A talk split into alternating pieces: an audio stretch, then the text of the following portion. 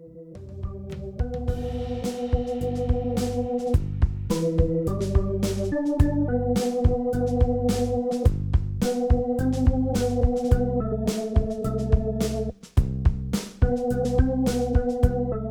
Lieben, gerade hatten wir den Feiertag Christi Himmelfahrt und jetzt gehen wir auf Pfingsten zu.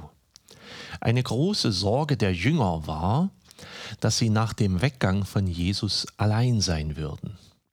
Darüber sprachen sie am Abend des gemeinsamen Abendmahls schon mal ganz ausführlich. Der Evangelist Johannes schildert das in großer Breite, die Abschiedsreden von Jesus an seine Jünger und in denen hat er seine Jünger einfach nur immer wieder aufgemuntert. Ich gebe euch meinen Frieden, ich lasse euch nicht als Weisen zurück. Ich schicke euch meinen Tröster, der euch alles lehren, der euch alles beibringen wird, meinen Beistand in der Not. Und die Jünger waren dafür sehr dankbar, auch wenn sie ihn oft gar nicht verstanden haben, ihren Herrn und Meister Jesus Christus. Aber dann werden sie trotzdem mit großer Erschütterung gesehen haben, wie Jesus am Karfreitag gestorben ist. Und dann begann für sie der Karsamstag, der Tag, an dem Jesus tot war. An diesem Tag wird es sehr still gewesen sein in der Jüngerschar, wenn sie überhaupt zusammen waren.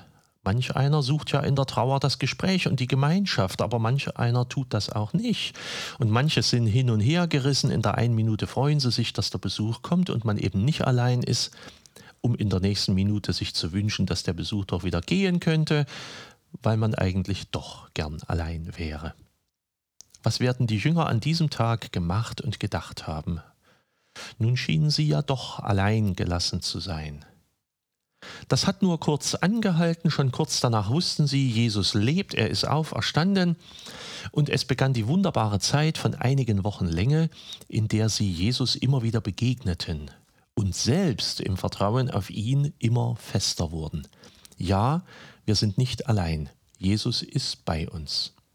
Diese besonderen Wochen haben wir in Dippoldiswalde dieses Jahr übrigens auch begangen, indem wir in unserer Gemeinde mit Jesus unterwegs waren auf einem Osterweg. Viele Leute in der Dipser Gemeinde hatten auf ihren Grundstücken Stationen mit Teilen der Osterbotschaft. Und diese Stationen bestanden seit Ostern bis in diese Tage. Also konnte man wandern von Rheinberg, Oberheslich nach Rheinholzhain und Elend, von dort nach Ulverndorf und Bereuth und natürlich auch in die Kernstadt, die Boldiswalde, von Station zu Station. Viele taten das manche sogar den gesamten Weg an einem einzigen Tag.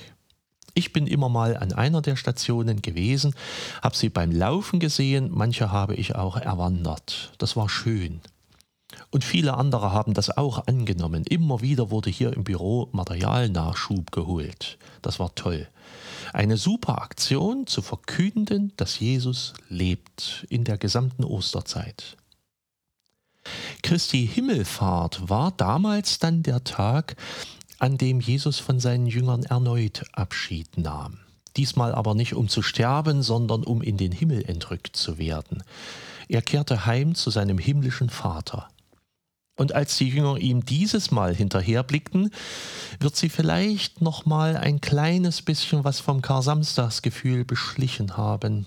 Ja, sicher, Jesus lebt, aber wir haben ihn ja jetzt trotzdem nicht mehr bei uns. Wann kommt er denn mit seinem Heiligen Geist? Wie lange werden wir denn jetzt warten müssen?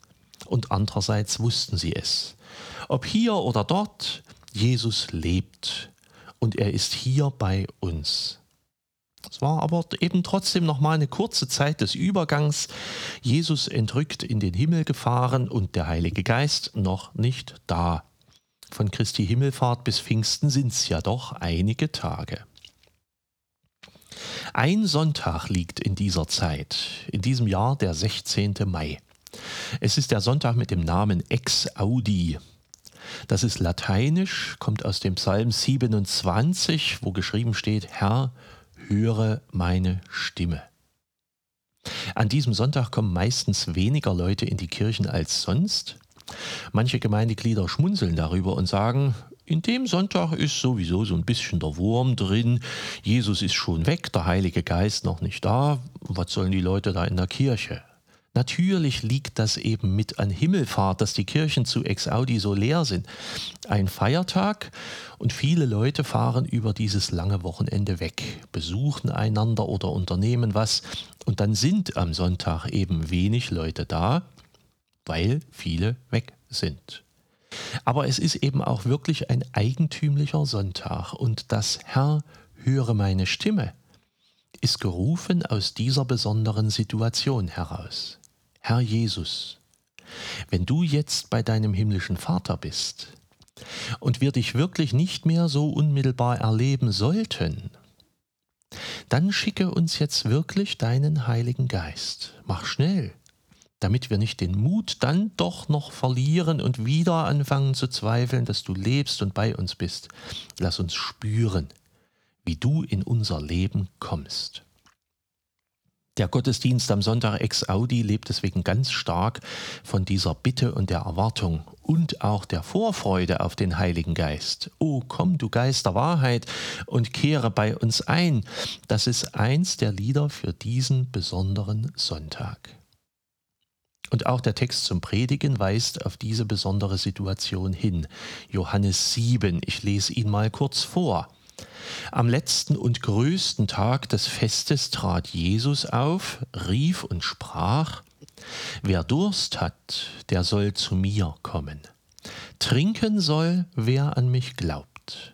Wie die Schrift es sagt, von dessen Körper werden Flüsse des lebendigen Wassers fließen. Das sagte Jesus aber über den Geist, den die bekommen, welche an ihn glauben, denn der Geist war noch nicht da, weil Jesus noch nicht verherrlicht war. Freut euch alle auf den Heiligen Geist. Lasst euch erfüllen von ihm. Freut euch an Gottes Nähe. Freut euch an seinen Gaben. Ihr werdet von ihm belebt werden. Ihr werdet selbst zu belebenden Leuten werden in unserer so geistlich ausgetrockneten Zeit. Jesus redet ja gerne in solchen Bildern wie dieses Mal vom Wasser. Er ist die Quelle des Lebens, an der wir teilhaben und die durch uns hindurch weiter belebt. Ströme des lebendigen Wassers. In diesem Frühling hat es übrigens bisher ganz ordentlich geregnet, etwa so viel, wie es auch sollte. Trotzdem ist es in der Tiefe in den Böden noch sehr, sehr trocken. Es bräuchte noch viel mehr. Wir können jetzt so ein bisschen ermessen, wie wichtig Ströme von Wasser für das Leben in der Natur sind. Nicht weniger wichtig ist das geistliche Wasser für unser Leben. Freuen wir uns gemeinsam auf Pfingsten. Freuen wir uns gemeinsam auf Gottes Heiligen Geist, der uns und die ganze Schöpfung beleben möge. Seid gewiss, Jesus lebt er ist bei uns alle Tage. Wir sind nicht allein. Seid herzlich gegrüßt, euer Pfarrer Schurig. Musik